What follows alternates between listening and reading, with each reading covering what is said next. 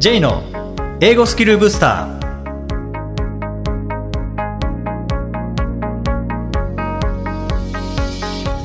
こんにちは J こと早川浩二ですこんにちは、アシスタントのあきです。この番組は旅行や仕事で英語を使えるようになりたい方、TOEIC などの資格試験の勉強をしている方、英語学習へのモチベーションを高めたい方にスキルアップのコツをお伝えしていく番組です。J さん、今回もよろしくお願いします。よろしくお願いします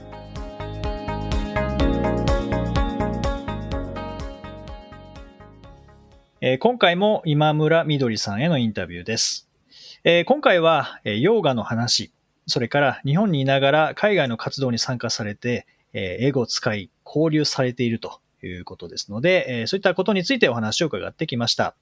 え最近日本で注目されている、えマインドフルネスとか SDGs といった活動にも、まあ以前から携わっているえー今村さんの英語とか、えーそれからヨーガからの広がり、えーこれも参考になります。インタビューをお聞きください。えー今回も英語講師、それからヨガインストラクターの今村みどりさんへのインタビューです。今村さんよろしくお願いします。よろしくお願いします。まあ、前回はこうアメリカ留学で身につけた英語、まあ、どういうところでこう気づきがあったかとか、まあ、どういうことをしたら伸びたのか喋れるようになったのかっていうお話。それからまあインドですね。あの、まあ、衝撃的なというかおそらくまあ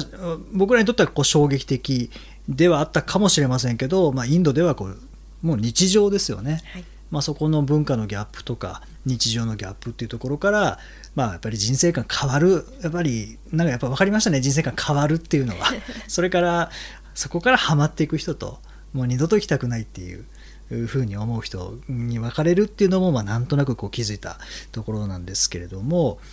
で今は、まあ、英語講師それからヨガインストラクターということですけども英語を通してヨガも教えてらっしゃいますよね。はい、でこれまさに英語で何かをするっていうのは、まあ、僕らにとって不足しているところだと思うんですよね。で前回のお話にありましたけどもいつまで英語勉強してるの？みたいな、はい、もうそれを使って教える時期だよっていうのをインドの方からアドバイスを受けてそして英語を教え始めたっていうことでしたけどもまさにこう英語の勉強だけずっとしていってもなかなか使えるようにならなかったりとか、うん、まあ、点数は上がるかもしれないけど本当にやりたいことができるようになるわけではないかもしれないですよね。はい、実際に今村さんが英語でヨガを教えていてその机での学習と、まあ、どういう点が異なっているんですかね。はい前回のお話であのちょっと留学の話やヨガの話に触れていただきましたがあのその時のことなんですねまず実体験に基づくというのが何よりなんですがアメリカでもヨガでもあとは他の国でヨガのプログラムを学ぶ時でも何でも共通して感じたのが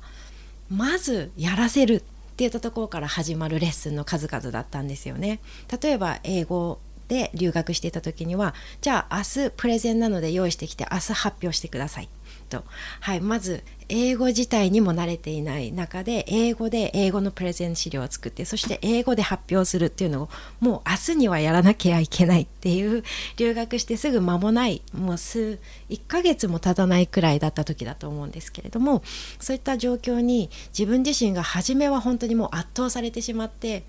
まさかできるのかっていう感じだったんですがただそれをやはりやっていくことでどんどん力がつくっていうことをすごく実感したんですね。でヨガも一緒であヨガを教えていただいた先生のとても印象的な言葉があの「ペンを持つなまずやりなさい」っていう言葉だったんですね。なのでそこからまさに私自身が多くを学ばせていただいたので今その英語でヨガというのも英語を学習したい方にとって英語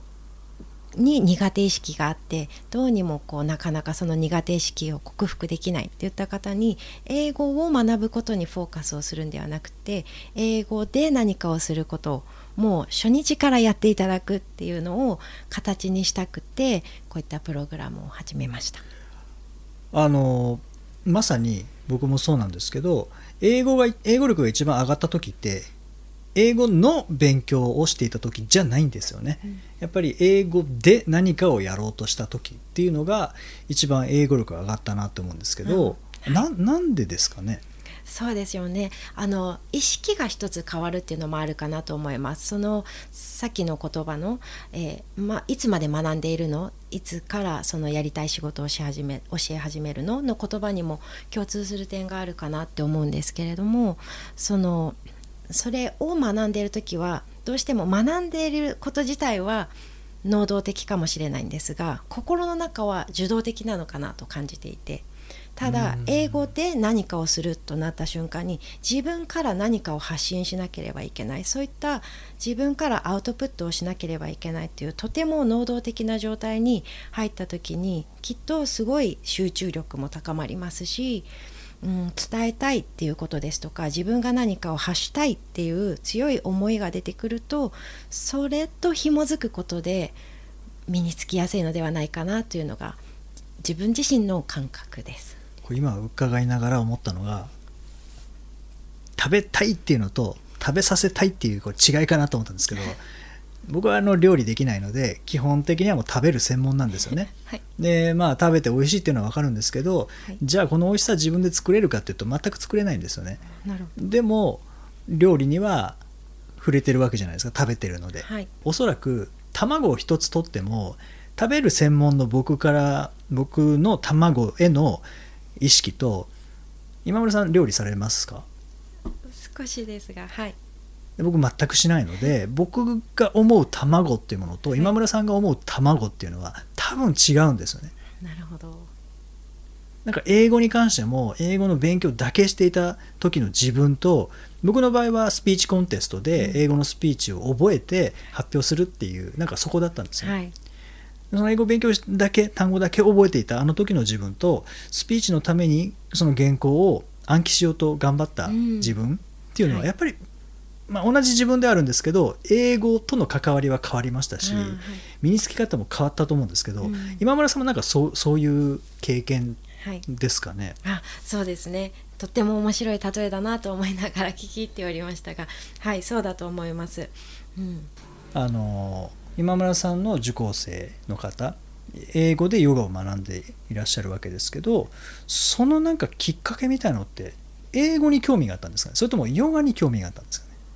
あ両方なんですかね？そうですね。両方の方ももちろんいらっしゃいますしまず英語に対してすごく苦手意識があるけれどもでも改めてこう英語というのに向き合ってみたいっていうお話を聞いたことがとても多いです。聞いた方が多いです。ということはやっぱり英語の勉強だけだと結構辛いけど、はい、まあ、ヨガが絡んでいるならちょっと面白そうだなっていうその英語に対して面白さを感じる人って多分ある程度できる。はい、苦手じゃない方だと思うんですね、うん、でも苦手な方ってまあ僕も英語苦手だったのですごくわかるんですけど面白くないんですよね。英語っていうのは。苦手なままだと、はい、でもそこに何かがあった時僕であれば野球選手のヒーローインタビュー外国人の方が活躍したら、外国人選手がヒーローインタビュー、でそれを知りたいっていう、はい、なんかこう英語ではあるんだけれどなんかその先にある知りたいもの、うんうん、それがあると英語っていうのがそれこそ勉強の対象からツールになりますよね。そうですね、うんそこの大切さっていうのはきっとあるんでしょうね。そうですね本当にそのツールとしての大切さですとかそれが一つ自分自身の中のツールになったがゆえに広がる世界っていうのをちょっとでもこう想像ができたりですとかあの自分自身が今現在やっていることであったりこれからやりたいことであったり自分の将来像未来像もしくは夢であったりそういったところにもしも英語があったら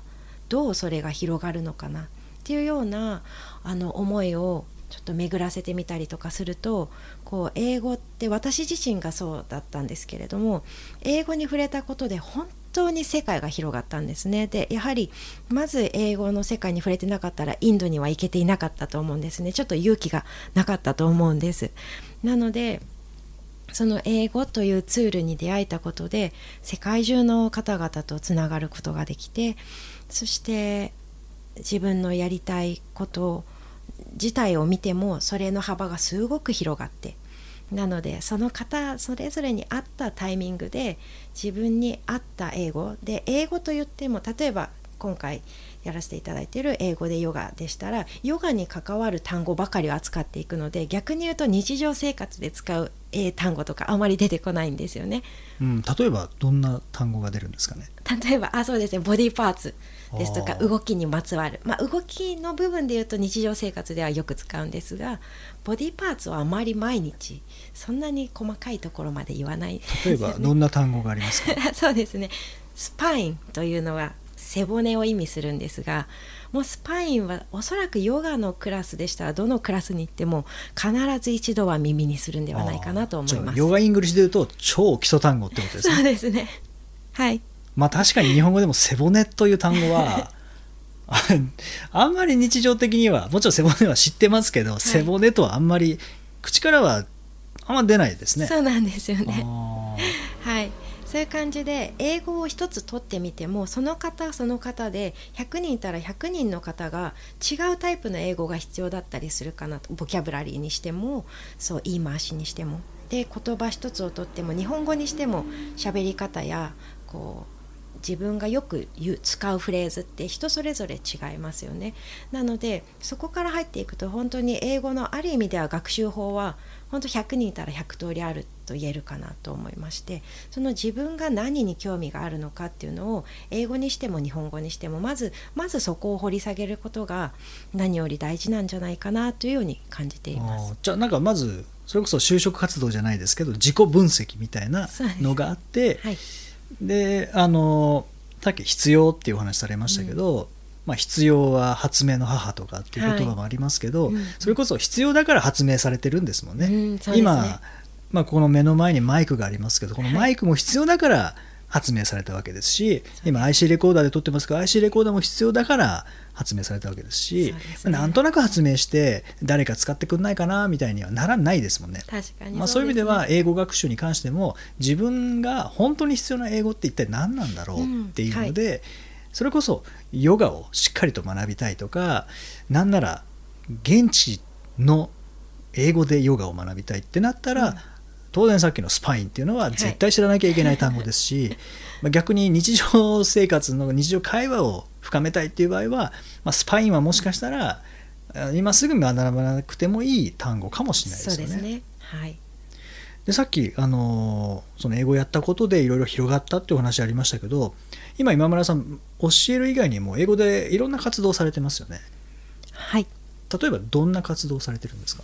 そうですね。あの昔から環境とか教育というのにあのすごく関心が高かったんですねでアメリカに留学していた時も空いている時間を見つけてはあの環境活動とか教育関係の学校を巡るボランティア活動に参加して一緒にこう街を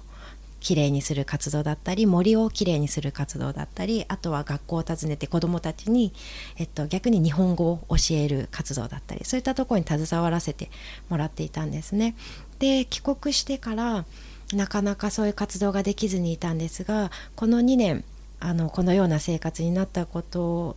が逆にありがたくオンラインでの出会いになるんですがあの United Nations なんで国連の活動に友人からの誘い誘いであのカンファレンスに参加させていただいたことをきっかけにあのノーベル平和賞受賞者のドクター R.K. パチャーリの設立されたプロテクト・アワ・プラネットというポップという活動ああの活動をされている皆さんに出会うことができへて、はい、でそれがそうですね2020年ですかね、うん。はい、でそれからは一緒にですねオンラインを通じて、えーポップは若者たちにあのこれからの未来をみ担う若者たちにあのノーベル平和受賞者もそうですけれどもそういったさまざまな西洋専門分野の方々の知恵をそう授けそして若者が自らアクション行動を起こしていけるサポートをしようという団体なんですね。でその中でそのポップの若者たちに向けてマインドフルヨーガというあのどんな活動をするにしてもその心根がマインドフルであらねばならないっていうのがあの今のポップの代表のドクター・アッシュ・パチョーリと話した時に共通した概念として浮かんだところででその部分でその若者に常に心を整えて自分自身の心の中に平和を見いだせたらその人たちがする活動は平和になっていくというか、はい、で心が平和でない時にする決断は危ない決断をしてしまうかもしれない。なので常に自分自身をまず整えて自分自身の中に幸せを見いだして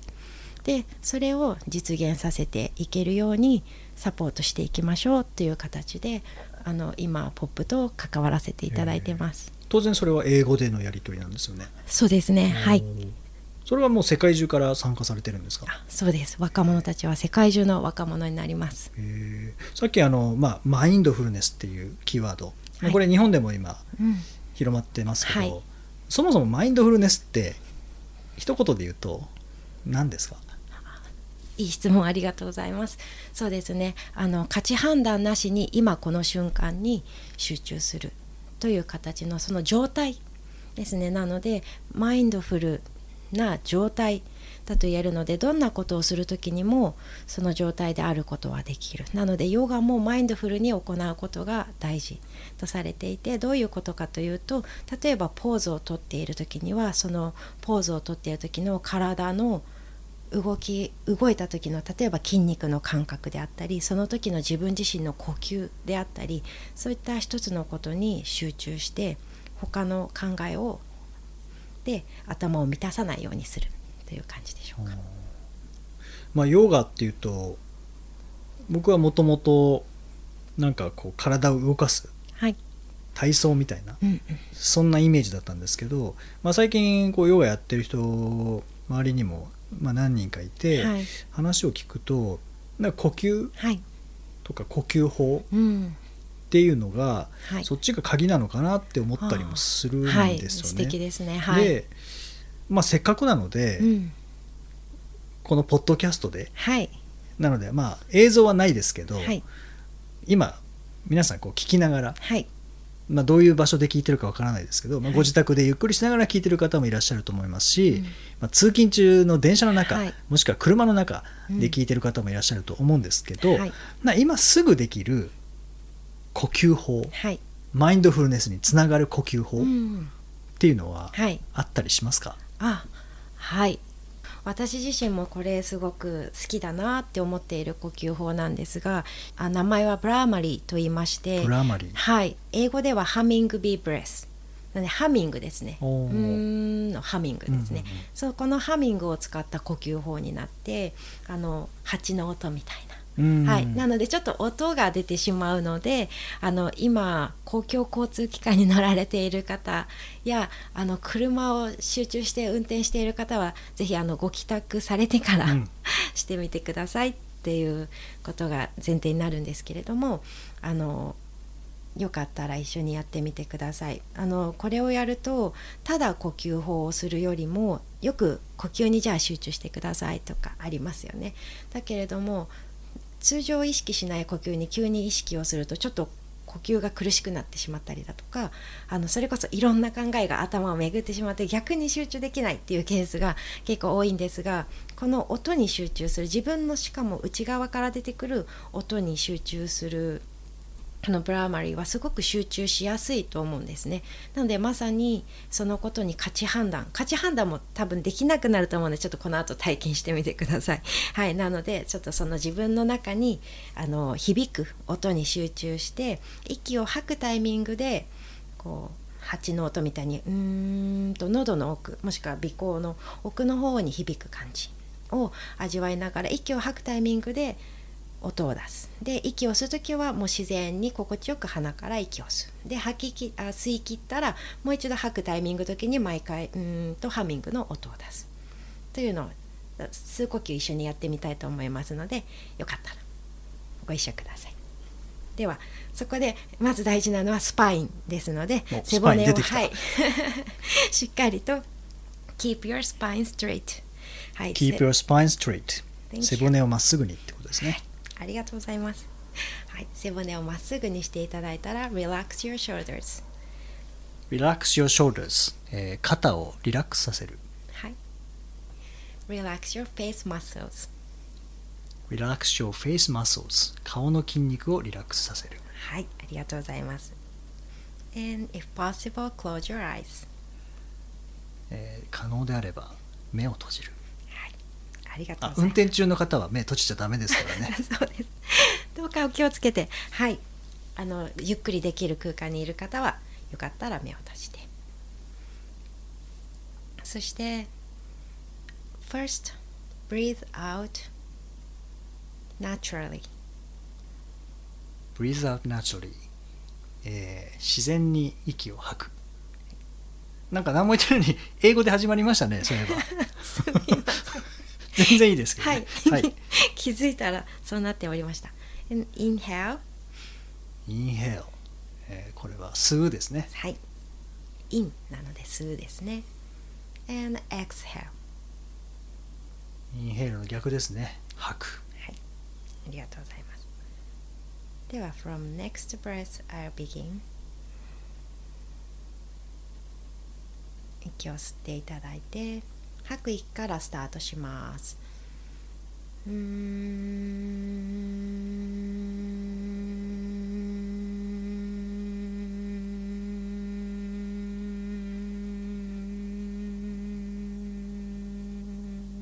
吐き切ったら吸います。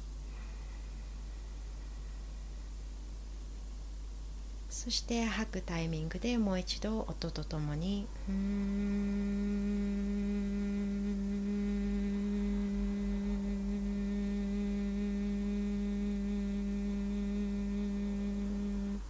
この自分自身の中に響く音にもぜひ意識を向けてみてください。そして吐き切ったらもう一度吸います。最後です。うーん。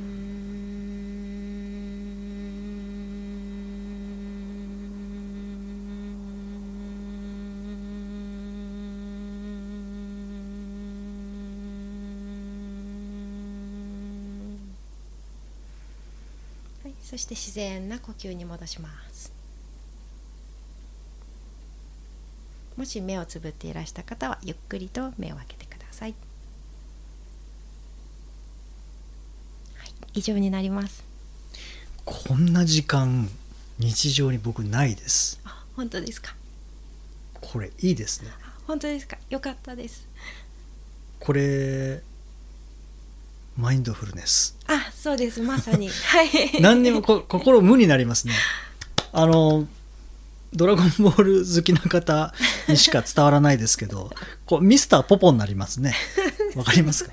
ちょっとキャッチアップできませんでした。心無にするっていう、はい。あのミスターポポっていうキャラクターがいるんですけどこれはミスターポポになれますね。そうですか。はい。よかったです。確かにこれはヨガあのヨガのあの体操的なはい。ことではなくて、それこそ keep your spine straight さえできれば、うんうん。まあ、あと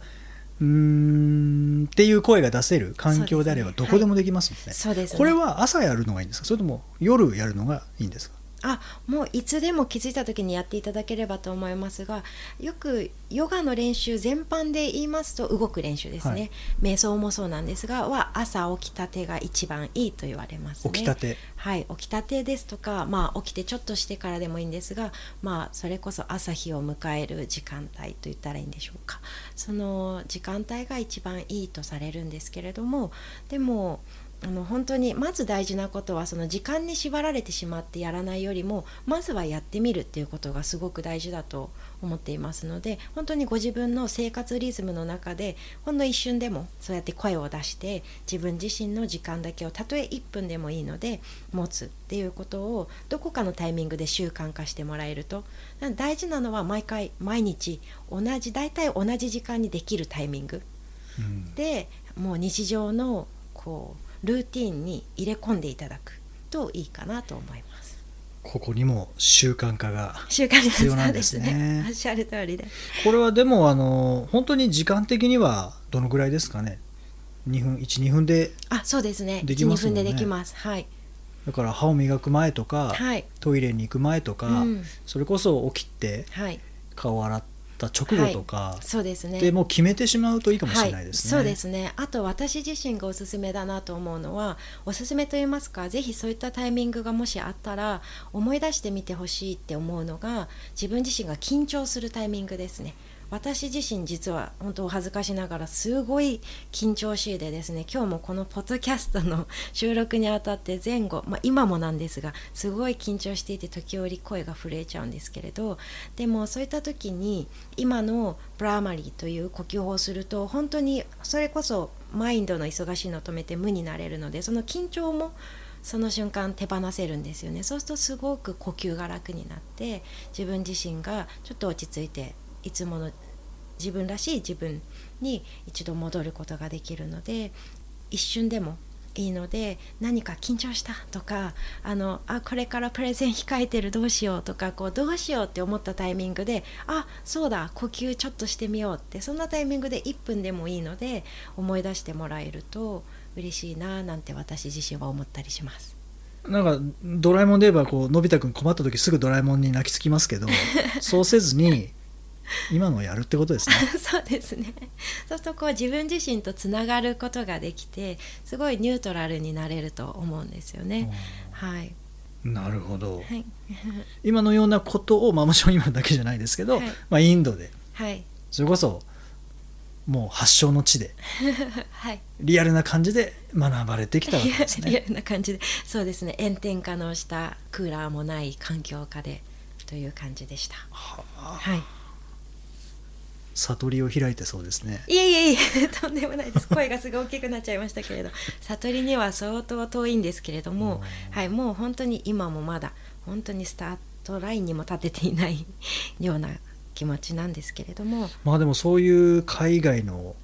体験はい。経験を通して、そしてまあ日本に戻られて、まあ、英語を教えたりヨガを教えたりする中で、さらにさっきのまあポップでしたっけ、はい。えーという活動をされて今でもこう海外の方との交流ってあると思うんですけど、はい。はい今村さんが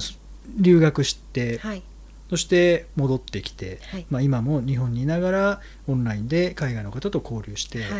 海外のこととの交流を通してのうん。一番の学びって何ですか、そうですね。一番って難しいですねいっぱい頭に浮かんじゃうんですがでもやはり初めの言葉に戻りますが人との交流はイコールその方たちを通じて文化との交流であり、はい、なので英語という一つの言語を通じてその方たちの文化にも、はい、あの触れられる。なのでそれは、はい、実際に対面でたとえ会えなくてもそういった交流をすることによって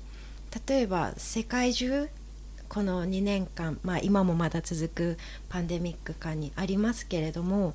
あの自分の国島国の中にいる私という人間と全然地球の裏側にいる人とでどう生活が違っていたりどういう生活を送っているんだろう大丈夫かなとか心配であったりいろんな気持ちがこうこの2年間より一層高まったあタイミングだったなって思うんですがそんな時に皆さんと通じることでこう体験していること場所は違うんですけれどもやはり体験していることや気持ちやその時にどうやって乗り越えようとするかですとかそういった姿って全人類共通なんだなっていうことを感じさせていただいたりなので文化文化って言ってきたんですけれどもその土地その土地でもちろん文化の違いがある一方でどんなに距離的に離れているところであってもすごく心がつながって一瞬にして理解合える理解し合える共通点っていうのも多くあるんだなと。そういうのをやはり人を通じて英語を通じてその瞬間その瞬間感じられる学べる知れる共感できるっていうことは私にとってはすごく人生において重要な位置を占めているなと毎日感じます。まあ確かにこのツールは英語かもしれないですけど結局人とのコミュニケーション人との交流を通じて、まあ、その人が分かるとか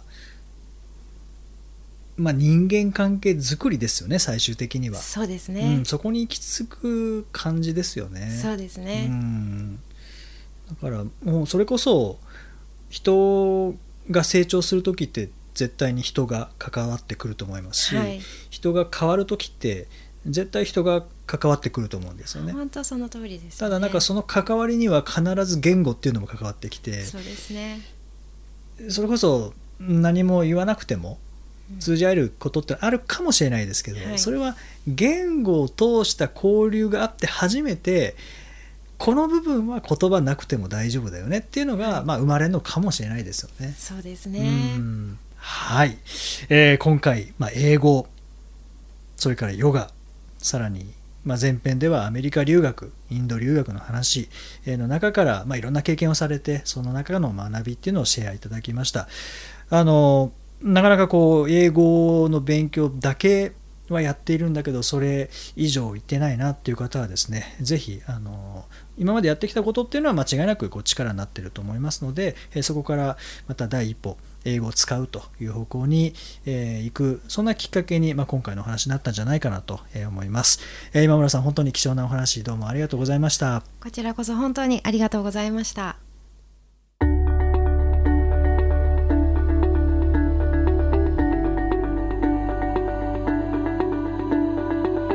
Useful expressions.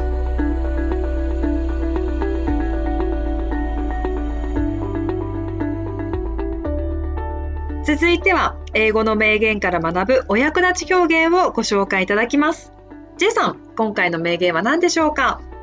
はい、えー今回はベンジャミン・フランクリン。ベンジャミン・フランクリンの言葉です。An investment in knowledge pays the best interest An investment in knowledge pays the best interest. 知識への投資は最高の利益をもたらす。まあ知識への投資これ大事ですよね。いや、本当そうですね。うん。でまあ今回はこの名言の中から pay ですね、まあ、支払うという意味で使う pay ですけども、まあ、pays the best interest 利益をまあもたらす支払うんじゃないですねもたらすというような役になってますけどもこの pay の使い方いろいろありますよねいや、考えてみれば本当たくさんあって、例えば割に合わないよみたいなことを言うときに、It doesn't pay at all みたいな感じで確かに言いますよね。またこれもちょっと pay の違った使い方かなと思うんですけど、なんとなくこう与える系の意味はありますけどね。It doesn't pay す at ね all の場合は、It doesn't、まあ、It っていうのがな、まあ、何かわかんないですけど、例えば、えーこれをやっても、うん全然得にならないとかっていう場合に、うん It doesn't pay at all ですね。自分にとって何の支払いにもならないみたいなニュアああ、そうですね。うん。あとは、例えば、pay attention to 何々とかですね。ああ、あれもそうですね。pay ですよね。考えてみたら、何にも支払ってないですけどね。本当そうですね。金銭のこと全く関係ないですもんね。ですね、pay attention ですね、注目する、注意を向けるだけですけども、まあ、何か方向なんでしょうね、pay のこうニュアンスとして。ああ、確かに。アテンションを pay するんですもんね、向けるんですもんね。はいあとはいはい。pay respect とか pay respect で、えーまあ、リスペクトする。これもリスペクト、尊敬の念をこう向けているので多分 pay なんでしょうね。なるほど。なんか共通のイメージは湧いてきますね。そう考えると。なんとなくこう矢印がそっちに向いているようなイメージありますよね。感じはしますね。うん、pay $20 とかって言ったら、その $20 が相手に行くわけですもんね。はいはい。うん。あとは代償を支払うみたいな感じで You will have to pay the price for it それについて代償を払わなきゃいけなくなるよみたいな感じで pay the price って言いますね言いますね。pay the price。もうまさに支払いそうな感じですけどね、代償を そうなんですよ払ねう。まあ、代償を払うも払うって言いますからね。はいはい確かにそうですね。あと、まあ、 TOEIC で出て出てくる感じで言うと、pay a visit っていうのもありますね。あありますねはい。まあ、これ、 visit、訪問するだけでもいいんですけどね、pay a visit。で、これもまあ訪問するという意味ではあるんですけども、なんかまあ、ビジットの方向に向かうような、そんなイメージですかね。幅広いですね。そうですね。ペイの使い方は本当にたくさんありますね。これ調べてみると、もうさらにいっぱいあるでしょうね。はいはい、あると思います。うんはい。ぜひ、えー調べて、えーそして使ってみてください。第108回をお送りしました。J さん、はい。今までこう行った知識への投資で一番良かったなって思うものって何かありますか？まあ、英語でしょうね。英語？あ、そっか、なんか今忘れていました。そうですね。なるほど。英語。アキさんは英語以外に何かありますか？いや、なんでしょうね。英語がやっぱり一番大きいですよね。お金かけてます、多分。相当。うん。英語はまあ大きいですね。英語以外で言われると、何かあり知ますか？識への投資ですよね。読書ですかね、僕は。あうん、読書とか、まあ講演会とか、ーうーんあとは旅。旅うん。まあ知識っていうのかわかんないですけど、結果として知識が増えたのが、やっぱり僕の中では、読書よりもやっぱ旅から学んだ方が圧倒的になんか頭に残ってる気がするんですよね。いや本当自分でそこに行って聞いて見てみたいな触ってみたいな感じですかね。そうですね。読書よりも僕は美術館、博物館ですし、あ美術館、博物館よりも現地に行く。例えば、まあ、空海の話で言うと、まあ、空海の本もまあ何冊か読みましたけども、そこからの学びももちろんありましたけど、実際に室戸岬行って、えー空海が修行していた場所に行ったっていう方が、やっぱはいはいりインパクトはよっぽどありましたね。印象に残りますしね。うん。だから、一番良かったものは何ですかっていう質問なんですけども、一番、一番は間違いなく英語ですよね。はい。英語。それは間違いないんですけども、うん